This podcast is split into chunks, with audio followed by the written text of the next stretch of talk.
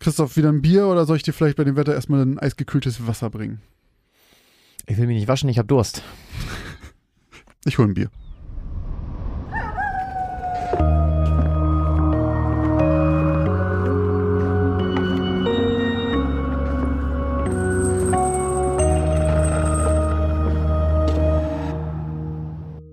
So, und weil Christoph jetzt versorgt ist mit einem kleinen Bierchen, auch an euch moin und herzlich willkommen zur 34. Folge von Geschichten aus dem Altbau, dem Grusel- und Mystery-Podcast mit dem X-Faktor, mit mir, Josh Kliemann. Und mir, Christoph Wellbrock. Wir präsentieren euch auch in dieser Folge mal wieder zwei unheimliche Geschichten mit schaurigen Ereignissen, mysteriösen Vorkommnissen und ganz vielen unerklärbaren Phänomenen. Und am Ende dieser Geschichten liegt es dann zunächst wieder an euch zu entscheiden, ob diese Geschichten fiktiv oder doch echt sind. Und ob die Geschichten vom letzten Mal echt waren, das hört ihr nach dieser kleinen Spoilerwarnung. Springt zu 17 Minuten und 32 und ihr kommt direkt zu den neuen Geschichten von heute. Ja, Stichwort letzten Geschichten. Wir haben euch ja auch schon wieder gefragt und meine Geschichte war die erste Geschichte in der letzten Folge. Deswegen darf Josh gleich einmal ganz kurz recappen, was in meiner Geschichte erzählt ist. Für alle die, die sich nämlich nicht mehr daran erinnern können, weil es schon zwei Wochen her ist. Ja, deine Geschichte vom letzten Mal, eine vertraute fremde Stimme. Da ging es um den Detective Peter Crane, der den Mord einer jungen Lehrerin aufklären muss. Jedoch bringen ihn die Beweise nicht so richtig weiter und er kommt erst weiter, als der Nachbar der Toten ein paar Informationen zum Besten geben kann. Woher er die jedoch hat, weiß der Detective nicht, denn er bekommt die aus dem Jenseits. Denn seine Frau spricht im Schlaf, nicht mit ihrer eigenen Stimme, sondern mit der Stimme der toten Nachbarin und mit der hat er einfach komplette Konversation Hm. über den Todesfall. Und so kann der Nachbar dann die nötigen Informationen geben zur Aufklärung des Mordes. Ja, wir hatten euch ja auch gefragt, ob ihr glaubt, dass eine vertraute fremde Stimme auf wahren Begebenheiten beruht oder nicht. Und von euch sagen 48% sie ist wahr und 52% sie ist falsch. Also wieder eine sehr, sehr knappe Angelegenheit, beinahe 50-50. Ich schließe mich in diesem Fall den Wahrleuten an. Hm. Ich glaube nämlich, also hatte ich ja, glaube ich, auch danach schon gesagt, dass sowas, es gibt's ja immer mal so, dass nämlich Leute dann zur Polizei gehen und sagen, hier, der Tod hat mir das verraten, so. Und es gibt ja auch so Paranormal Investigator, die halt wirklich Morde aufklären, weil sie behaupten, sie reden mit den Toten und sowas. Und woher die die Informationen im Endeffekt haben, was weiß ich. Aber ich kann mir schon vorstellen, dass das irgendwann mal passiert, dass es irgendwer zur Polizei geht und sagt, pass auf, ich habe das mitge ich, ich weiß das von einem Geist. Und deswegen sage ich, sie ist Ah, wahr. warte, Und ich lehne mich so weit aus dem Fenster und sage, sie ist in Amerika passiert. Und du glaubst das nur, weil du glaubst, dass es genügend Menschen gibt, die ernsthaft behaupten, dass ein Geist ihnen gesagt hat, wer der Täter oder Täterin war. Ja, würde ich, ich, ich glaube, dass es halt genug Leute gibt, die das wirklich behaupten. Wie gesagt, ich glaube, das spielt in Amerika, wenn das echt ist. Mhm. Das wäre meine Theorie. Und ja. Ja, du sollst Recht behalten. Oh, ich ich habe gerade was so lange nachgefragt, dass ich schon äh, mit einem zitternden Euro hier in der Hand saß. Nee, den darfst du dir wieder zurück in deine Tasche stecken.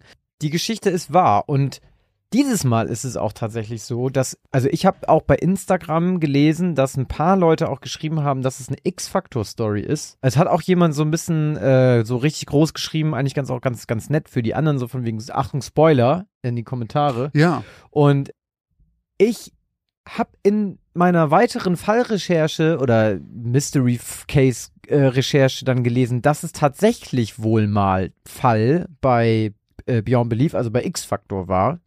Aber ich wusste das nicht. Okay, das heißt, du das hast heißt, den ich Fall habe gefunden. den wahren Fall gefunden, an dem Witzig. sich der gute Jonathan Frakes quasi orientiert hat. ich bin mir nicht ähm, sicher, ob er selber da saß der Schreibmaschine und das geschrieben hat, aber ich lasse mal so stehen. Ähm, und zwar geht es in meiner Geschichte um Teresita Baza oder Baza, eine Amerikanerin mit philippinischen Wurzeln, die im Februar 1977 tot in ihrem Haus aufgefunden wurde. Und zwar am 21.02.1977 wurde nämlich die Feuerwehr in ihr Apartment gerufen und musste dort einen kleinen Brand löschen. Und als dieser Brand gelöscht war, fand man die nackte Leiche von Teresita Baza unter einer Matratze, also auch genauso wie in meiner Geschichte. Und es sah alles auf den ersten Blick so aus, als wäre sie Opfer eines Sexualverbrechens geworden. Und erst nach der Autopsie hat man festgestellt, dass ähm, das nicht so ist, sondern dass man halt offensichtlich versucht hat, so zu tun, als ob sie Opfer eines Sexualverbrechens gewesen wäre, um das Okay. Motiv so ein bisschen Ja, ähm, zu zu verschleiern. Ähm, und man hat auch, wie in meiner Geschichte, die Kinokarten oder eine Notiz gefunden, auf der drauf stand, äh, Kinokarten zu besorgen. Allerdings nicht für LS, sondern für A.S. Auch mit Initialen nur. Ja, auch mit Initialen, genau. Hm. Und ähm, ja, die Polizei kam dann nicht sonderlich weit, äh, hatte zwar viele Verdächtige, musste aber ganz schnell auch von denen wieder ablassen, weil sie gemerkt haben, dass sie einfach nichts mit denen zu tun haben. Und dann hat es fünf Monate gedauert, bis dann die Arbeitskollegin von Tisita, Remy Bias Chua und ihr Mann Joe, ihre Kollegin ist auch Amerikanerin mit philippinischen Wurzeln, Okay. die, und die waren auch sehr gut befreundet. Und die sind zur Polizei gegangen und haben dem Detective Joe Stakula erzählt, was ich euch in meiner Geschichte erzählt habe. Und zwar hat äh, die gute Remy Bias nämlich in Stimmen geredet, in Zungen geredet, wie man äh, in unserer Branche so sagt. Und der Mann hat das alles mitbekommen. Aber heißt nicht, also so Halbwissen, aber heißt nicht in Zungen reden. Ja, in Zungen reden heißt irgendwie Latein, Du, redest so rückwärts oder so. Faselgedöns. Ja, ja, ja, genau. Nee, also In seine Fremder. In, genau. Also er hat seine Frau mit der Stimme von Okay. äh, Teresita Basa hat halt sprechen hören Mhm. und die hat ihm eben gesagt, er soll zur Polizei gehen und hat ihm auch verraten, wer der Mörder ist. Und er ist nicht zur Polizei gegangen, weil er auch wie in meiner Geschichte einfach hatte, ich kann, sorry, ich kann da nicht hingehen und den Cops erzählen, dass mir ein Ge- Geist das erzählt. Und dann ist sie, und das war auch wie in meiner Geschichte, mehrfach hat sie dann nochmal aus seiner Frau gesprochen und hat sie ihm gesagt, warum bist du da nicht hingegangen? Okay. und hat ihm halt dann auch eben auf die Fährte geführt mit dem Schmuck Mhm. und hat gesagt, du musst den, du musst den Schmuck finden. Ähm, so, und das hat er auf jeden Fall dann der Polizei erzählt und ähm, der Detective war dann erstmal ein bisschen skeptisch und hat dann aber halt einen Background-Check gemacht bei, ähm, bei dem Alan Showery, wie der Tatverdächtige Mhm. zunächst hieß ähm, und ist natürlich dann auch ein bisschen ja, stutzig geworden, weil es zufällig natürlich auch die Initialen waren, die auf der Notiz standen. Ja. Und den hat er dann eingeladen ins ähm, in, in das Präsidium um, zum Verhör und hat halt gesagt, er hätte mitbekommen, dass ähm, er den Fernseher reparieren sollte, auch wie in meiner Geschichte. Und er war, also in meiner Geschichte hat sie ja in der Schule gearbeitet und war Lehrerin, er war der Hausmeister. In Wirklichkeit haben äh, sie, also Teresita Basa und ihre Kollegin im Krankenhaus gearbeitet und der Alan Showery war dort Hausmeister. Mhm. Dementsprechend war er relativ versiert, was so Reparaturen anging. Und er sollte das auch tun. Und dann hat er zu Protokoll gegeben, dass er äh, da war, allerdings kein Werkzeug oder nicht das passende Werkzeug hatte und deswegen wieder umgedreht ist. Und das hat ihm der Kopf nicht geglaubt. Und dann hat er die äh, Freundin von dem hinter seinem Rücken halt angesprochen und gefragt, ob sie denn Schmuck bekommen hätte gerade. Und sagte sie, ja, hätte sie, hätte sie geschenkt bekommen von ihrem Freund. Und dann hat er sie eingeladen, dann wurde der Schmuck kontrolliert von Familie Krass. und so. Genau, also eigentlich alles wie in meiner Geschichte und daraufhin haben sie diesen Alan Showery nochmal damit konfrontiert und dann hat er das gestanden und hat gesagt, ähm, ja, er war's. Tja, und man glaubt bis heute eben, dass die, die tote Teresita Paza ihren eigenen Mordfall gelöst hat. Also das kann man so, wenn man es googelt, dann findet man das sofort. Und ähm, dieser Fall diente unter anderem auch ähm, einer Folge, ich kenne das Format nicht, das kommt aus den USA, Voice from the Grave Mhm. und wurde auch, glaube ich, in Unsolved Mystery gezeigt, dieser Fall. Das ist so, wenn man so will, das Aktenzeichen XY ungelöst für Geister und Gespenster. Ah, okay. so ein bisschen auch so eine amerikanische Show. Ähm, da Wie gesagt, Geister sind ein heißes Ding da drüben. ja, ja, genau. Und ja, auf jeden Fall True Story Krass. in Chicago, 1977. Aber gab es dann auch mal, also gab es doch bestimmt noch, wenn der da hingegangen ist und meinte, ja, hier, das hat mir der Geist erzählt, dann wurde doch bestimmt er erstmal auch verdächtigt, oder nicht? Also wird, wurde er dann vernünftig untersucht, um zu gucken, ob der da was mit zu tun hat? Also, weil der erste Instinkt von der Polizei dür dürfte ja eigentlich nicht sein, ja gut, wenn es der Geist ihm gesagt hat, dann wird das wohl stimmen, wir schauen da mal nach, sondern der erste Instinkt wird, müsste ja sein, okay, ein Geist wird es nicht gewesen sein, woher hat er diese Informationen? Ja, de, wahrscheinlich haben sie das relativ schnell gecheckt, ne? Irgendwie, Ja, okay. dass, dass der, keine Ahnung, was er dich das Alibi hat und, und was auch immer. Ja. Und ich schätze mal, spätestens bei A.S. haben die Cops dann wahrscheinlich schon gedacht, okay, dem gehen wir mal, wir machen mal, also weil dieser Nachgucken würde ich das auf äh, jeden Fall. Stakula Dann. dann eben diesen, äh, oder Stashula, wie man ihn ausspricht, ähm, dann eben auch diesen Background-Check halt gemacht hat, Ja, ne? ja. Und ähm, genau, Krass. ja, also True Story. Und diesmal habe ich mich zumindest nicht von X-Factor inspirieren lassen, sondern wir haben zufällig denselben Fact-Fall uns äh, rausgesucht. Aber cool, dass man mal auch bei X-Factor wirklich eine Quelle im Endeffekt dazu findet. Ja, das fand ich auch. Weil, also wir haben ja selber die Vermutung schon ein paar Mal gehabt, dass X-Factor sagt, jo, das ist in Wirklichkeit so oder so ähnlich einer Cousine eines unserer Produzenten passiert. Dann ist es immer so, ja gut, wie viel Wahrheitsgehalt ist da jetzt wirklich drin gewesen, Ja. weiß man nicht. Ja. Aber das ist ja geil, dass man, also dann steckt da ja anscheinend wirklich öfter mal mehr Wahres hinter, als man denkt. Ja, also vor allem, weil sie ja auch dann wahrscheinlich auch in der Folge gesagt haben, oh, etwas ist in der ähnlicher Form schon mal in Chicago in den späten 70ern passiert. Ja, ich denke nicht, denkst dass du dir das halt da so, vernünftig auflösen werden. ja, ja, so. und dann denkst du dir so, ist klar, Jonathan. ja, soviel Cool. zu meiner Geschichte. Cool, cool. Ähm, aber machen wir weiter mit deiner Geschichte. Signale. Die gute, etwas in die Jahre gekommene alte Dame Evelyn, 72 Jahre ist sie alt, wohnt in ihrem Riesenhaus ganz alleine und ist verwitwet. Hat vor Jahren ihren Mann verloren bei einem äh, schrecklichen Brand, Mhm. allerdings nicht in ihrem eigenen Wohnhaus. Und ähm, ja, lebt jetzt allein und hat immer mal wieder zu kämpfen mit der Größe des Hauses und ähm, ja, fühlt sich da sehr einsam. Und eines Abends, als sie das Geschirr spült, macht ihr Radio ein paar Zicken. Äh, schaltet sich ein, schaltet sich aus und funktioniert nicht so, wie ein intaktes Radio eigentlich funktionieren soll. Und sie ist dann irgendwann davon genervt und zieht einen Stecker und geht ins Bett. Und siehe da, das Radio springt mitten in der Nacht wieder an, sie wird davon geweckt und ist verwundert darüber, dass äh, das Radio funktioniert, obwohl es gar keine Stromzufuhr hat. Tja, stellt sich raus, jemand kommuniziert mit ihr plötzlich über dieses Radio und sie bekommt eine Warnung. Und zwar soll sie ganz schnell das Haus verlassen. Dieser Warnung kommt sie auch nach und siehe da, das Haus brennt ab. Hm. Nachdem sie ein paar Stunden zuvor in ein Hotel geflüchtet war. Tja, Zum Glück. und äh, nicht nur wir, sondern auch die gute Evelyn war sich dann am Ende auch ziemlich sicher, wer ihr da diese Warnung durchs Radio geflüstert hat, Mhm. nämlich ihr Mann. Tja, ein guter Tja. Geist hilft seiner Frau aus dem noch nicht brennenden Haus schon zuvor. Tja, Was meinst du?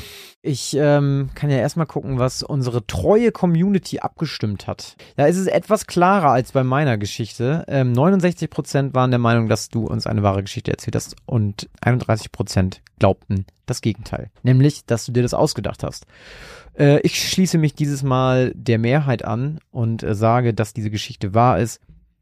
Das klang für mich nach so einer, nach so einer klassischen echten Geistergeschichte irgendwie so.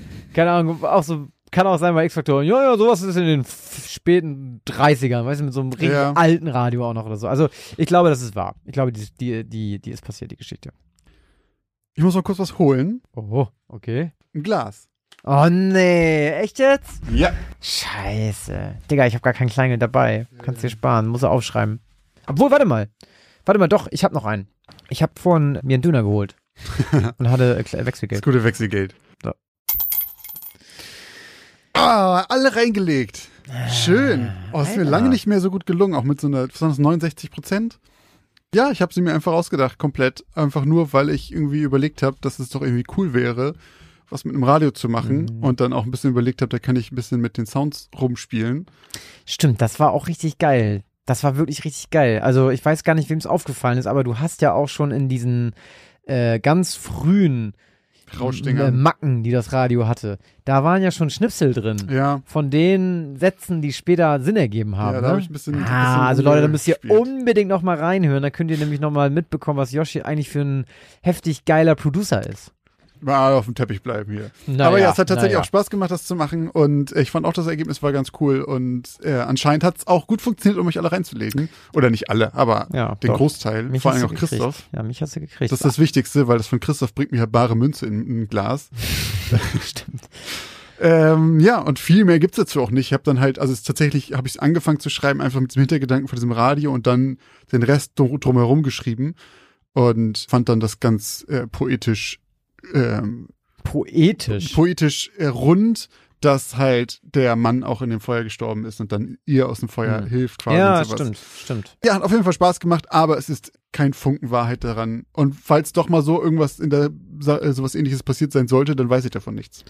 Aber Also es ich auch war wirklich, gelesen. war wirklich wie so eine, ja, so, also hätte, hätte auch wirklich eine X-Factor-Geschichte sein können oder Ja. eben auch so eine Geschichte, wo du so googelst, irgendwie Mystery äh, oder mysteriöser Brandfall von vor 300 Jahren, man stirbt und Jahre später Ja, seine ja. Frau aus demselben Haus oder ach, Das ist Also, aber auch so ein bisschen typisch für diese gute. Geistgeschichten. Die Ja. haben schnell mal so einen so einen X-Faktor-Touch, finde ich, weil das da einfach öfter mal vorkam. So ein rachsüchtiger Geist, wie dieses mit dem, mit dem Bestatter, wo der Mann selber dann sagt so, nee, nee, ich will ein teures Grab, was ich ja schon mal hatte. ja, das ist ja rachsüchtig, nicht gut. Nee, ich weiß, aber halt so ein Geist, der nochmal wiederkommt. Ach, der und nochmal, der nochmal eben einen, einen raushaut am Ende. Ja, Ne? genau. Und das haben sie halt, also das war öfter bei X-Factor und deswegen, ich fand auch am Nachhinein, es hatte so ein bisschen so einen Touch davon. Ja, hat mir gut gefallen. Cool. Du, und, und du hast mich gekriegt. Ja, das ist das Wichtigste. Hm. Deswegen mache ich das Ganze hier doch. Jetzt machen wir eine kurze Werbeunterbrechung. Was glaubt ihr, gebt ihr eigentlich so für Essen im Monat aus? Oder für Klamotten? Oder um nebenan in dem kleinen süßen Café einen Cappuccino zu trinken? Was auch immer ihr gerade vermutet, vielleicht liegt ihr mit diesen Vermutungen ganz schön daneben. Wenn ihr das mal überprüfen wollt, dann kann euch die App Finanzguru dabei helfen, denn dort könnt ihr Budgets einstellen für verschiedene Sachen, die ihr braucht, zum Beispiel fürs Einkaufen, für Essen oder was auch immer ihr sonst ähm, budgetieren wollt und dann mal so einen kleinen Self-Check machen, ob ihr denn wirklich da liegt, wo ihr glaubt, dass ihr liegt oder doch merkt, oh, ich gebe vielleicht ganz schön viel Geld für Cappuccini aus. Und in diesem Fall kann euch Finanzguru sehr dabei helfen, einen Überblick über eure Finanzen zu bekommen und diesen Überblick auch zu behalten. Das Beste daran ist, das Ganze ist vollkommen kostenlos. Ihr habt aber die Möglichkeit für 2,99 Euro im Monat Finanzguru Plus zu holen und ein paar Extrafunktionen freizuschalten. Um dieses Geld aber auch noch zu sparen, um zumindest zu gucken vorher, braucht ihr das überhaupt wirklich? Ist das eine von diesen Ausgaben, die euch hilft? Dafür könnt ihr Finanzguru Plus drei Monate komplett kostenlos testen. Dafür müsst ihr einfach nur den Code Altbau benutzen. Der ist 30 Tage lang gültig und damit bekommt ihr drei Monate Finanzguru Plus vollkommen kostenlos. Ganz wichtig jedoch, das gilt nur für Neukunden. Das heißt, wenn ihr schon Kunde da seid, dann seid ihr wahrscheinlich eh glücklich damit und braucht ihn gar nicht. Die Anleitung, wie das funktioniert, könnt ihr ganz einfach hier finden bei uns in den Shownotes. Das haben wir euch wie immer hier verlinkt. Also probiert es jetzt gerne aus und guckt mal, wo ihr bei euren Budgets in Wirklichkeit liegt und ob da nicht für irgendwas viel zu viel Geld flöten geht.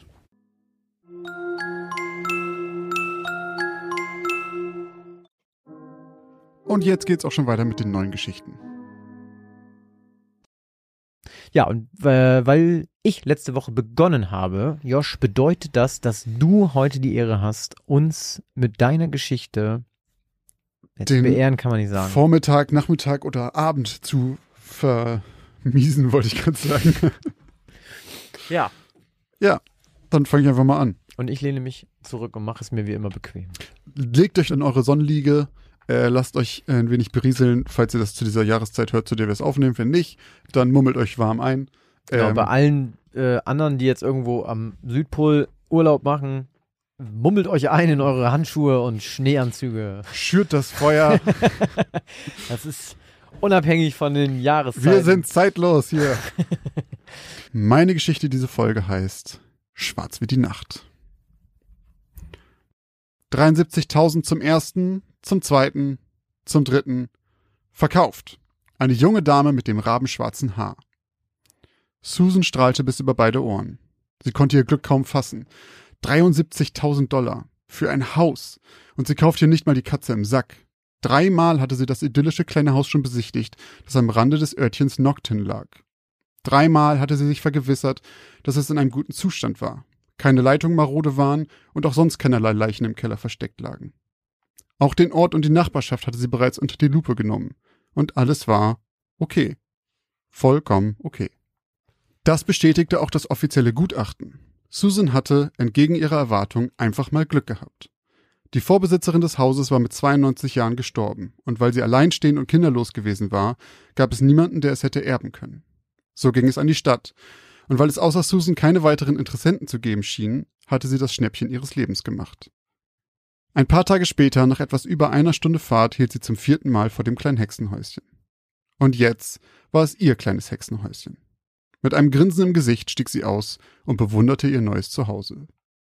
Das kleine Steinhaus mit Reetdach war umringt von einer hüfthohen Hecke und großen Bäumen, die tiefe Schatten über das Grundstück warfen. Der tiefschwarze Lack an den Sprossenfenstern blätterte an manchen Stellen bereits etwas ab, und auch in der braunen, grob gemauerten Steinfassade war eine Behandlung mit einem Kercher mal wieder überfällig. Doch abgesehen davon war es in einem erstaunlich guten Zustand.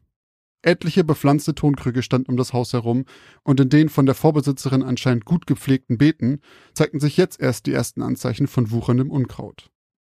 Der Rasen hingegen war nicht besonders britisch gehalten. Bis zu 40 Zentimeter hoch war er an manchen Stellen bereits gewachsen. Und Susan wusste bereits, dass in dem kleinen Schuppen lediglich eine alte Sense lag, um dem Wildwuchs Einhalt zu gebieten. Doch sie freute sich jetzt schon auf die Gartenarbeit. In ihrer alten Wohnung hatte Susan nichts weiter als einen kleinen bepflanzten Balkon gehabt, und der hielt sie nicht allzu lang beschäftigt. Hier hingegen würde sie sich richtig austoben können, und darauf freute sie sich. Glücklich schritt sie durch die kleine Pforte, hinter der sich der Steinpfad befand, der zu der Haustür führte. Jetzt hieß es zunächst erstmal einräumen. Susan brauchte mehrere Tage, an denen sie unentwegt Möbel rein oder rausräumte, Bücher ein, aus oder umsortierte und sich häuslich einrichtete. Doch dann war sie fertig und hatte sich das Hexenhäuschen zu eigen gemacht. Sie genoss die Ruhe des abgelegenen Hauses. Hier hörte man nichts außer das Wehen des Windes in den Baumkronen, das Zwitschern der Vögel und ab und zu ein Frosch, der sich abseits des Flusses verirrt hatte. Nachdem Susan sich also ein paar Tage eingelebt hatte, war es an der Zeit für sie, das Projekt Garten anzugehen. Schließlich hörte der Wildwuchs da draußen nicht plötzlich auf, nur weil sie drin fertig war mit Einräumen. Es war ein sonniger Samstag, als Susan sich vornahm, den Rasen in Angriff zu nehmen und vielleicht noch etwas Unkraut zu jäten, je nachdem, wie schnell sie mit der alten Sense zurechtkommen würde. Als sie den alten Schuppen öffnete, schlug ihr kalte, muffige Luft entgegen. Der Geruch von altem Werkzeug und vermodertem Gras stieg ihr in die Nase, und aus irgendeinem Grund mochte Susan ihn. Es roch nach Arbeit, nach Landleben. Frohen Mutes griff sie nach der alten Sense. Sie war erstaunlich schwer und kühl, doch sie lag gut in den Händen. Sie ging aus dem Schuppen und machte probeweise ein paar Schwünge in der Luft. Soweit, so gut. Dann machte sie sich an den Rasen. Zuerst fiel es ihr schwer, genug Schwung aufzubauen und mit der nicht mehr ganz so scharfen Sense durch das hohe Gras zu mähen. Doch von Hieb zu Hieb kam sie mehr in den Rhythmus und nach einigen Minuten kam sie erstaunlich gut voran. Die Sonne brannte ihr auf den Pelz, und binnen fünf Minuten triefte Schweiß von ihrer Stirn, der mit jeder Drehung ihres Körpers von ihr abflog. Nach etwa einer halben Stunde war der Rasen zwar noch nicht fertig, Susan jedoch schon. Fix und fertig. Erschöpft ließ sie sich auf ein bereits getrimmtes Stück Rasen fallen, das im Schatten einer der hohen Bäume lag. Neugierig saß Susan nach oben. Einige Meter über ihr saß ein Rabe und schaute sie neugierig an. Sie war erstaunt, wie groß der Vogel war. Bestimmt 50 Zentimeter lang, vermutete sie. Er hatte schon etwas Gespenstisches, wie der da hockte und sie ansah. Kein Wunder, dass man sie früher für Unglücksboten hielt. Wieder krähte der Rabe und schaute sie mit einem schiefgelegten Kopf fragend an, die Augen noch immer auf Susan geheftet. Je länger der Rabe sie anblickte, desto unwohler fühlte sie sich, bis das Gefühl in leichte Angst umschwang. Er wirkte gefährlich, bedrohlich. Mit einmal wurde Susan kalt, zu kalt. Sie traute sich kaum den Blick von dem gefiederten Tier abzuwenden. Langsam erhob sie sich und griff nach der Sense. Die Arbeit würde sie schon ablenken. Also machte sie sich wieder ans Werk. Doch sie kam nicht wieder in den Rhythmus, den sie zuvor so leicht gefunden hatte. Alle paar Schwünge drehte sie sich unweigerlich um, nur um wieder und wieder daran erinnert zu werden, dass der Rabe noch immer auf dem Ast saß, noch immer den Blick fest auf Susan geheftet. Nach zwanzig weiteren Minuten wurde es ihr zu viel. Die Arbeit alleine war anstrengend genug und dieses mulmige Gefühl dazu machte es unerträglich. So blieb also eine Hälfte des wuchernden Rasens von einer längst überfälligen Rasur für heute verschont, während Susan die Sense zurück in den muffigen Schuppen hängte. Genug für heute. Morgen war schließlich auch noch ein Tag. Doch in dieser Nacht fand Susan nur wenig erholsamen Schlaf.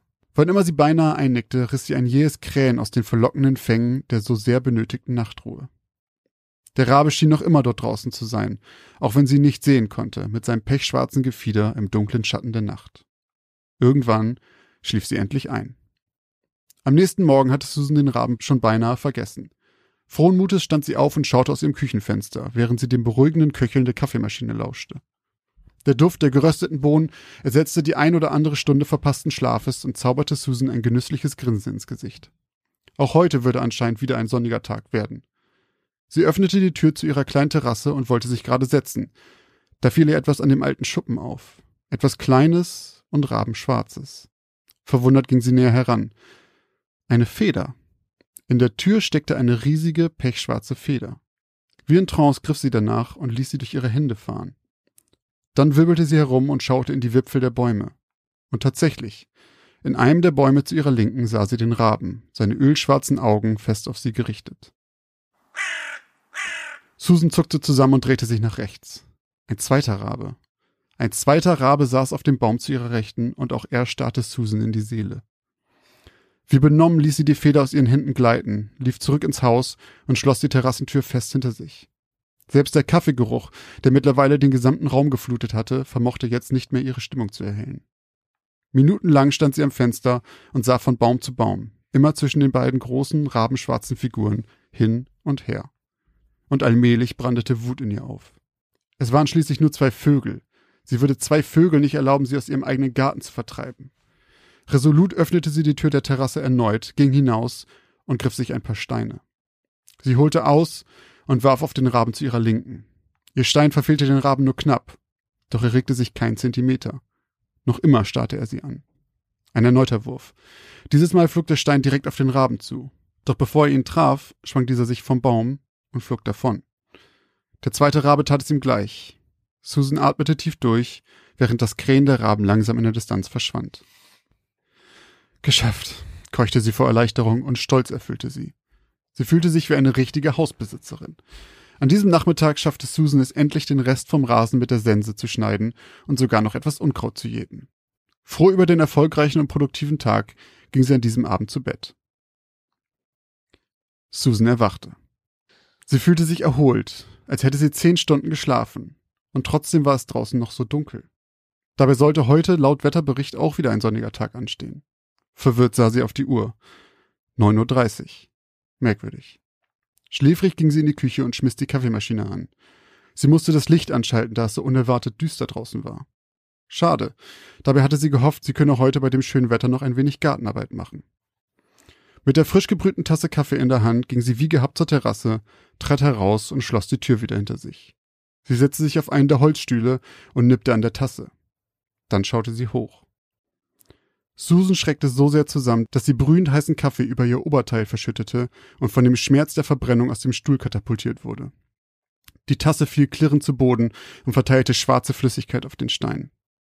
Es war nicht bewölkt. Alle Bäume um ihr Grundstück waren von oben bis unten voller Raben. Hunderte, wenn nicht sogar Tausende von kleinen Augen aus Onyx hatten sich zu Susan gewandt und beobachteten sie. Dann hörte sie ein Krähen und dann noch eins und immer mehr. Wie angewurzelt stand Susan da und sah, wie die Raben unruhig wurden. Wie die ersten begannen mit ihren Flügeln zu schlagen, während andere auf den Ästen hin und her gingen. Nur spärliche Lichtkegel durchbrachen das Meer aus tiefschwarzer Masse. Dann griff der erste an. Er pickte nach Susans Arm, als sie versuchte, ihn wegzuschlagen. Dann noch einer und noch einer. Susan versuchte verzweifelt, die Tür zur Terrasse zu öffnen, während sie sich nach Kräften gegen die großen Vögel wehrte. Endlich schaffte sie es ins Haus. Ihr Arm und Rücken waren mittlerweile von blutigen Kratzern überzogen. Doch die Tiere vor ihren Fenstern dachten nicht daran zu verschwinden. Stattdessen pickten sie mit ihren Schnäbeln gegen die Scheiben ihrer Fenster. Sie musste heraus, Susan schnappte sich ihre Autoschlüssel, stürmte aus der Vordertür und schaffte es zum Auto, bevor sie noch einmal angegriffen wurde. Weinend vor panischer Angst und Schmerzen fuhr sie davon. Doch auch als sie einige Stunden später verarztet zurückkam, waren die Raben noch immer da. Auch einen Tag später. Und auch zwei Tage später. Es wurden weniger, doch wann immer sie vor das Grundstück fuhr, drehten sich hunderte schwarze Augen zu ihr herum, und das Krähen begann erneut. Jetzt, vier Jahre später, steht das Haus noch immer leer. Susan war zurückgezogen in eine kleine Wohnung, dieses Mal sogar ohne Balkon. Verkaufen konnte sie ihr kleines Hexenhäuschen bisher nicht. Sie hat es mehrere Male versucht, doch jeder, der das Haus besichtigen wollte, wurde vom Krähen unzähliger schwarzer Vögel begrüßt und hat es sich dann anders überlegt. Augen aus Onyx. Mein lieber Scholli. Was wohl ein paar Du, du alter Literat, du. Hast du hier irgendwie vorher einen, einen Hitchcock-Film geguckt und dich da inspirieren lassen, mein Lieber? Ich sag dazu gar nichts.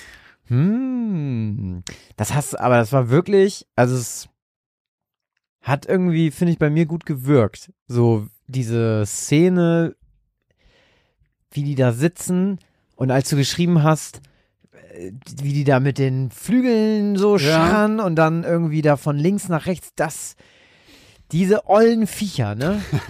Ey, ich hab immer auf meinem ganz alten Arbeitsweg, da saß auch immer so eine, es klingt total bescheuert, aber da saß auch immer so eine Rabengang. Ja. Und die saß und die, die, die hopp, die hüpfen ja auch immer so. Mhm. Und die warten immer bis zum letzten Moment, bis man da mit dem Fahrrad angekachelt kommt. Und dann gucken die und dann hoppeln die dann da immer so weg und denkst dir so, echt so, ah, ver, ver, verzieht euch bloß. Und dann, ah, die gucken einen dann wirklich immer einfach an und man denkt sich so, Leute, ganz ehrlich, ich habe mehr Angst vor euch, als ihr vor mir haben müsst. Ja. So, und das hat irgendwie, das fand ich gut beschrieben, wie die da auf diesem Baum sitzt. Also diese Bedrohlichkeit, die kam bei mir richtig gut an. Ja, geil. Ja, wirklich. Also Schön. Ja, die sind richtig smart, ne? Raben sind richtig, Raben richtig sind, smart. äh, also auch so wirklich intelligent. Ne? Ja, ja. Also wird denen auch, glaube ich, attestiert, dass die intelligent sind. Das ist ja so in Wissenschaftssprech immer so eine Frage, ob man dem offiziell das Wort intelligent so, gönnt ja, ja. oder halt nicht. Oder ob die nur ein bisschen smart, also nur ein bisschen klug sind. Genau, und bei Raben ist das so, ne? ja. Die können, ich glaube irgendwie, ich weiß, Die lösen irgendwann mal- Probleme und so. Genau, die können so drei Stufenprobleme irgendwie lösen oder sowas. Die erkennen sich, glaube ich, im Spiegel. Das ist irgendwie auch so eine Sache. Das können nicht viele. Dass die Ah. ein Spiegelbild gucken und sagen, das bin ich. So, das checken die wohl. Ich weiß noch, ich war ja mal in Japan und da gibt's ganz, ganz viele Raben. Und ich habe irgendwo gelesen, Japan, das Land der Raben. äh, ich, also ist mir aufgefallen, dass da wirklich viele waren. Und ich habe gelesen, dass die äh, Müllsäcke irgendwann auf schwarz gewechselt wurden, weil die Vögel halt, weil die Raben durch diese Packung erkennen konnten, was sind Packungen von Sachen, wo noch Essensreste drin sind und was nicht. Selbst wenn sie es nicht riechen konnten oder sowas, sondern die haben es halt gesehen und deswegen mussten sie es wechseln, weil die sonst auseinandergepflückt wurden immer. Faszinierende Tiere. Also ich habe gehört, dass Raben Nüsse und so auf Straßen legen und dann warten, bis Autos rüberfahren. Ja. Und dass sie zum Beispiel auch so die Mülltonnen öffnen im Team und so Sachen machen wie, also wenn du das, das sind dann so wissenschaftliche Tests, die die dann lösen können, wo die dann halt irgendwie einen Eimer haben Mhm. und dann ist da unten ein Leckerli drin und da kommen die aber nicht rein in den Eimer und da ist aber eine Pfütze drinne und dann liegen da halt Steine neben dem Eimer. Oh, dann machen die es da rein, damit es steigt. Und dann schmeißen die halt aber auch, die schmeißen aber auch die Steine da nach einer Reihenfolge rein, Mhm. als würden sie wissen, wann welche Steine Sinn machen würden für den Pegel. Okay. Komplett abgefahren, diese Viecher. ja. Also, Die, ich habe auch mal, ich habe auch mal, äh, letzter Fakt von mir, äh, dass die Leute wiedererkennen können, dass irgendwie, wenn, die haben es mal irgendwie ausprobiert, da waren irgendwie Raben und dann hat sich einer eine bestimmte Maske angezogen und damit mehrere Tage lang irgendwie Steine nach denen geworfen oder die erschrocken oder irgendwie sowas. Und dann war es später so, wenn wer anders diese Maske aufgezogen hat, dann haben die Raben gekräht, um sich gegenseitig zu warnen. Und das dann halt irgendwie nach ein paar Wochen haben auch Raben gekräht, die diese Maske noch nie gesehen haben. Das heißt, die haben es irgendwie untereinander weitergegeben. Also, sind schon krank. Ja. So aber, die, aber deine gute Frau war ja wirklich sehr schnell, schnell sehr schnell mehr. verängstigt auch. Oh, da sitzt ein Rabe, er guckt mich an. Oh, ich habe sofort Angst, ciao, ich muss hier weg. Und dann so, okay, warte mal, habe ich mich hier gerade wirklich von einem Raben hier irgendwie vertreiben lassen? So nicht, so nicht. Vendetta. Ja, so viel zu unserer äh, Rabenfakten-Show. Ja, der Grusel-Podcast mit dem Tierfaktor. Aber es ist kein Rabe gestorben. Das wollen wir hier nur noch mal eben äh, zum. Protokoll geben. Wir haben keine Tiere verletzt. In dieser Folge wurden keine Tiere verletzt. Bisher. Bisher. Aber jetzt kommt der Christoph, der CEO of Hundetöting. Man nennt und, mich auch den äh, Schlechter des Zwingers. und jetzt schauen wir mal, was du uns heute hier fabriziert hast. Ja, meine Geschichte, diese Folge heißt Sekundenschlaf.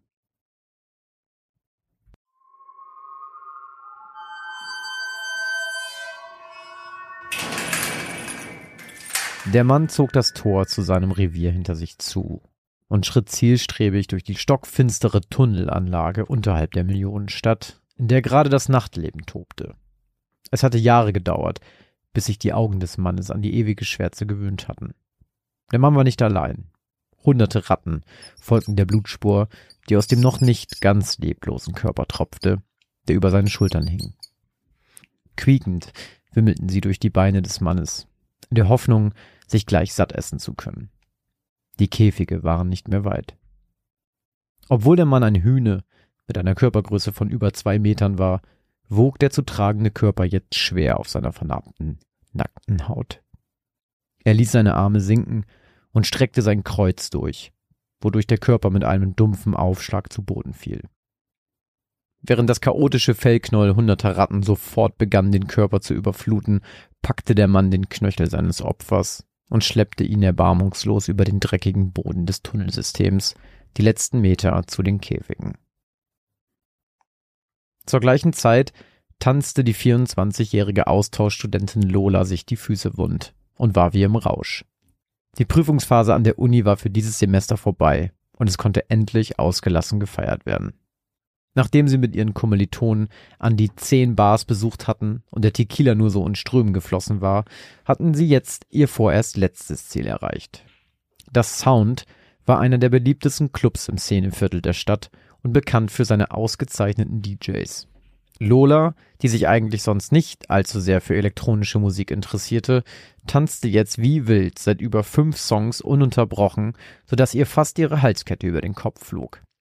Als der DJ jedoch gerade den sechsten Hit auflegen wollte, merkte sie auf unsanfte Weise, dass sie ihre Füße etwas zu lange überbeansprucht hatte und verließ die Tanzfläche Richtung Bar, wo eigentlich ihre Freunde sitzen sollten. Doch sie erkannte niemanden derjenigen, die entweder mit Geldscheinen im pink-neon-grünen Licht wedelten, um zu bestellen, oder bereits mit hängendem Kopf über den Tresen lehnten, weil sie ein paar Drinks zu viel hatten. Waren ihre Freunde bereits gegangen? Sie kramte ihr Handy aus ihrer kleinen Umhängetasche und kontrollierte, ob sie vielleicht eine Nachricht beim Tanzen überhört hatte. Eine ungelesene Nachricht leuchtete es von ihrem Display. Etwas gestresst von dem Wummern der Musik, suchte Lola nach einem etwas ruhigeren Fleckchen und steuerte die Frauentoilette des Clubs an. Hey Lola, las sie. Wir sind leider schon los, sorry, dass wir dir nicht Bescheid gesagt haben. Aber Claire ging es plötzlich total schlecht. Ich glaube, sie hat noch was anderes außer Tequila-Intus gehabt. Nimm dir am besten ein Taxi und pass auf dich auf. Bis morgen. Daniel. Lola überprüfte, wann sie die Nachricht bekommen hatte und stöhnte. Gerade mal fünf Minuten war es her, dass ihre Freunde ohne sie aus der Disco verschwunden waren. Und jetzt konnte sie das Taxi alleine bezahlen. Bevor sie das Handy wieder in ihrer Tasche verstaute, checkte sie noch einmal die Uhrzeit. Es war bereits nach vier. Na schön, dachte sie. Dann mache ich mich wohl besser mal auf den Weg. Doch auf der Straße vor dem Sound wartete kein einziges Taxi auf einen potenziellen Fahrgast. Bis auf ein paar Schnapsleichen, die auf den Bordsteinen hockten, wirkte die kleine Einbahnstraße wie leergefegt. Der Weg zum Studentenwohnheim war zu weit, um ihn zu Fuß zurückzulegen, und die U-Bahn lag dichter als die nächste größere Hauptstraße, wo es vielleicht ein Taxi gab. Also entschied sich Lola für die U-Bahn und machte sich ohne größere Umwege auf die Socken. Als sie die Treppen in die Unterwelt der Millionenstadt hinunterstöckelte, stieg er sofort der typische U-Bahn-Geruch von Steinkohleteer in die Nase, mit dem man die Eisenbahnschwellen behandelte und einölte. Am Gleis angekommen, schaute sie sofort auf die digitale Anzeige, die die Ankunftszeiten ankündigte, und atmete erleichtert auf. Der nächste Zug war nur elf Minuten von ihr entfernt. Erleichtert setzte sich Lola auf eine der Bänke des einsamen und verlassenen Bahnsteigs, schloss ihre Augen und wartete auf den Zug. Nur einen kurzen Augenblick später stand sie auf und schaute erneut auf die Anzeige. Doch diese musste offenbar abgestürzt sein oder einen Fehler haben, denn das Einzige, was auf der Anzeige zu sehen war, war Lolas Spiegelbild. Der Bildschirm schien ausgeschaltet zu sein, und langsam dämmerte ihr, was das bedeuten könnte. Sie war weggenickt, als sie auf der Bank für ein paar Sekunden die Augen geschlossen hatte und hatte die letzte Bahn verpasst. Für die nächsten paar Stunden würde hier erstmal nichts mehr fahren. Fluchend kehrte sie zu der mittlerweile stillgelegten Rolltreppe zurück, doch gerade als sie die scharfkantigen Stufen betreten wollte, begannen die Leuchtstoffröhren an der Decke des Bahnsteigs über ihr zu flackern, und Sekunden später konnte Lola nicht einmal mehr die Hand vor Augen erkennen. Ein Gefühl von Unbehagen breitete sich über Lolas Brust aus. Langsam und mit beiden Händen am Geländer setzte sie einen Schritt vor den nächsten. In der Dunkelheit kam ihr die Treppe unendlich lang vor – und sie atmete auf, als sie endlich die Fliesen der Bahnhofshalle unter sich spürte. Sie warf einen Blick nach rechts und ihr Herz machte vor Erleichterung einen Hüpfer. Das Licht der Straßenlaternen von draußen hatte sich eine Schneise durch die Finsternis in der Halle gefressen, und Lola konnte erkennen, dass es nur noch ein paar wenige Meter zu der Treppe waren, über dessen Stufen sie wieder in die Oberwelt gelangen würde.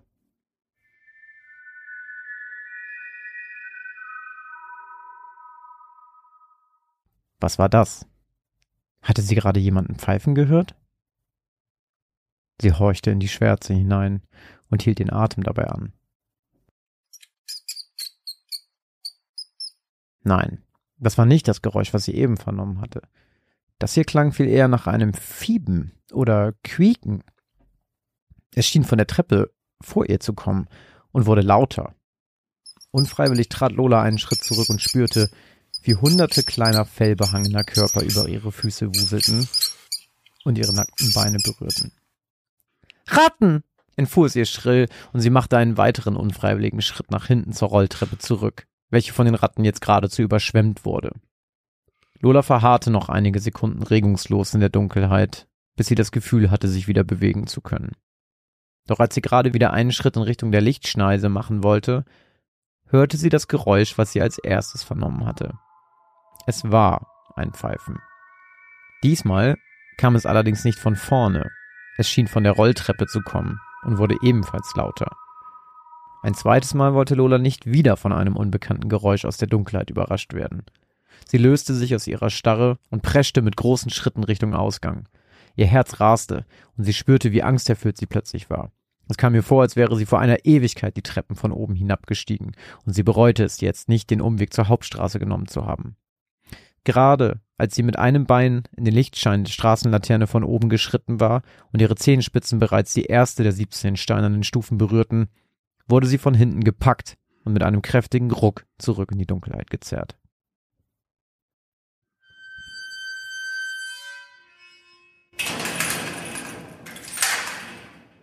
Ein weiteres Mal wurde die Stille durch das Schließen des verrosteten Tores aus Eisen unterbrochen.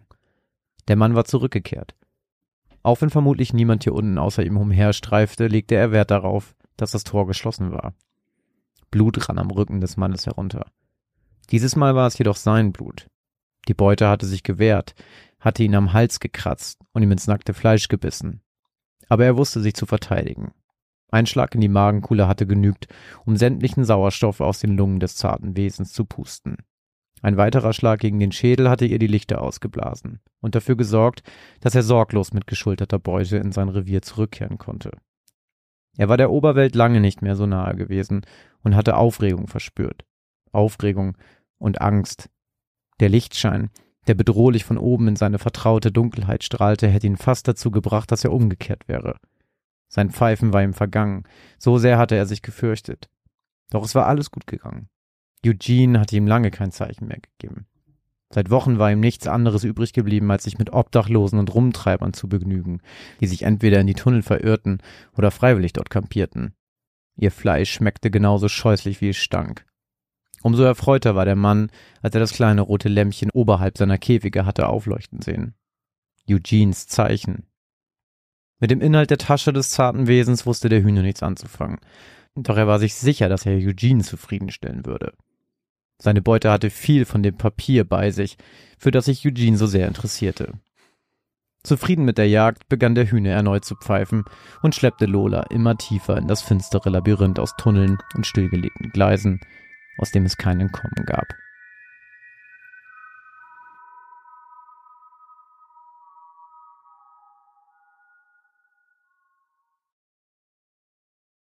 Hektik herrschte auf dem Bahnsteig. Und zahlreiche Frühaufsteher auf dem Weg zur Arbeit drängten sich im legeren Business-Outfit durch die kleine Bahnhofshalle. Dies war der Zeitpunkt, an dem Eugenes Nachtschicht endete. Der Sicherungskasten der U-Bahn-Station war wieder ordnungsgemäß verschlossen und alle Sicherungen wieder reingedreht. Die Videobänder hatte er wie immer manipuliert, so dass niemand bemerkte, dass gegen 4.30 Uhr für etwa 15 Minuten das Licht an der kompletten U-Bahn-Station ausgeschaltet war. Nachdem er sich am Ausgang des Häuschens des Sicherheitspersonals ausgestempelt hatte, schlenderte er gähnend mit den Händen in den Taschen in Richtung Bahnsteigkante. Grinsend linste er für einen Moment zu der vollbesetzten Bank herüber, auf der vor wenigen Stunden noch die junge Blondine mit Blumenkleid auf ihre Bahn gewartet hatte. Lächelnd hatte er über den Monitor der Sicherheitskameras dabei zugesehen, wie sie eingenickt war und ihre Bahn verpasst hatte. Anschließend hatte er der Kreatur Bescheid gegeben, die Sicherungen rausgedreht und sich zurückgelehnt. So war der Deal. Und jetzt war er gespannt auf seine Belohnung. Eugene ging in die Hocke und lugte um die Ecke in den Tunnel, durch den in wenigen Minuten der nächste Zug einfahren würde. Unter einem roten Backstein schimmerte eine verrostete alte Schüssel. Darin lagen ein Handy, eine Halskette und 35 Euro in 5-Euro-Scheinen. Er steckte alles in seine Hosentasche und verschwand im morgendlichen Gewimmel der Reisenden. Alter, da hast du mal wieder eine richtig, richtig widerliche Geschichte geschrieben.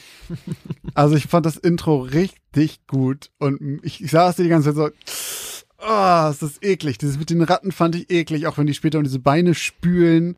Aber diese ganze Beschreibung von diesem Hühn in diesem Dunkel, Richtig widerlich.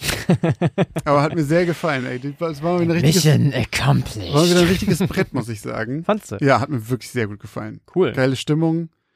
Aber der Typ, du hast so ein Bild im Kopf von diesem Typen. So, also ich zumindest jetzt gerade. Und ich find's richtig widerlich. Sehr gut, das ist doch schön. So muss das doch sein. Aber Hauptsache, der macht das für fucking 35 Euro.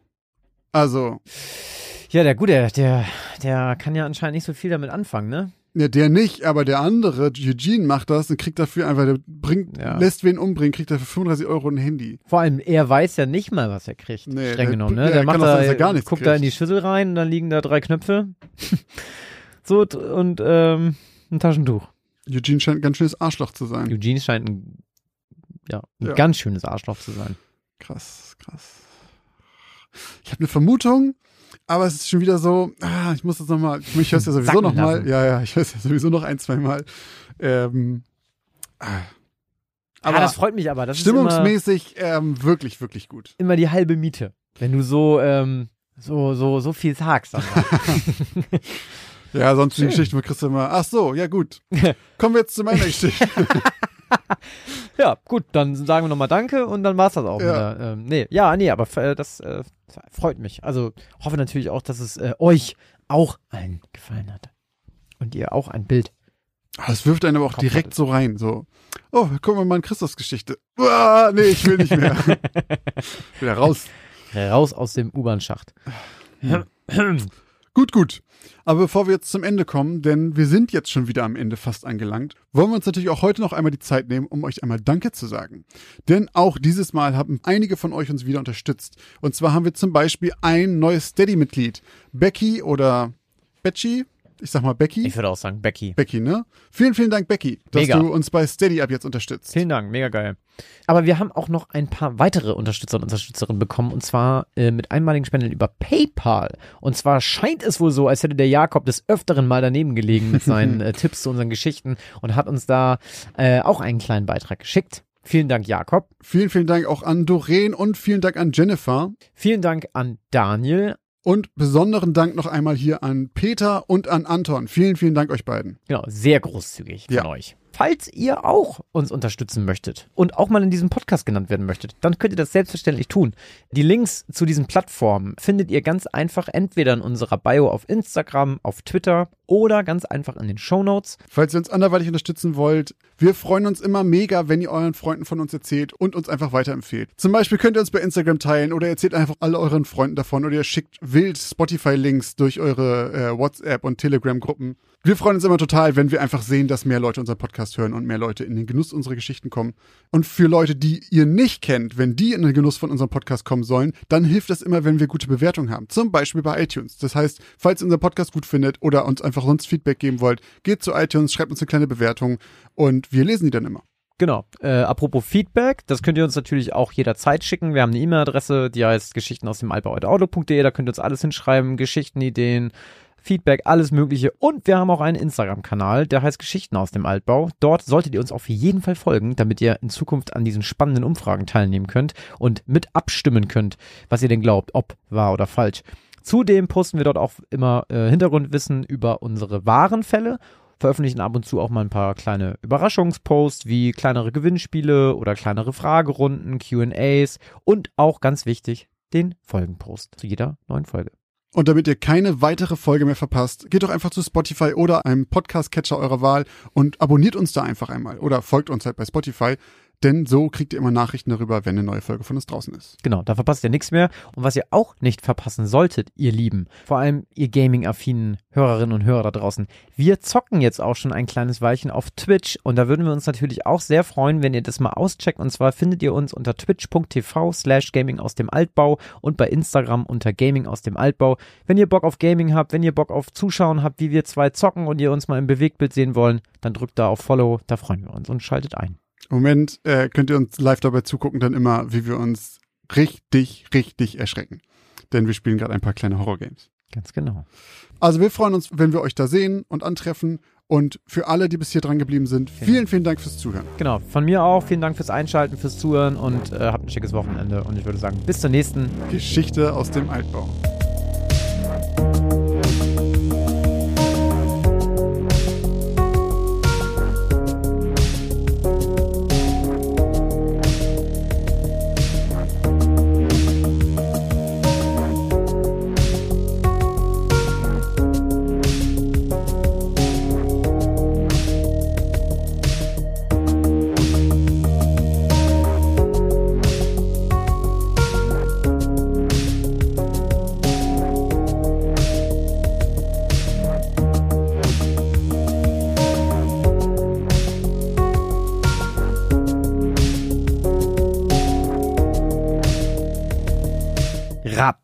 Entfuhr es ihr schrill. Ja, dann muss ich schrill machen. Ratten! das ist wieder richtig scheiße. Ratten! Ra, ra, Ratten,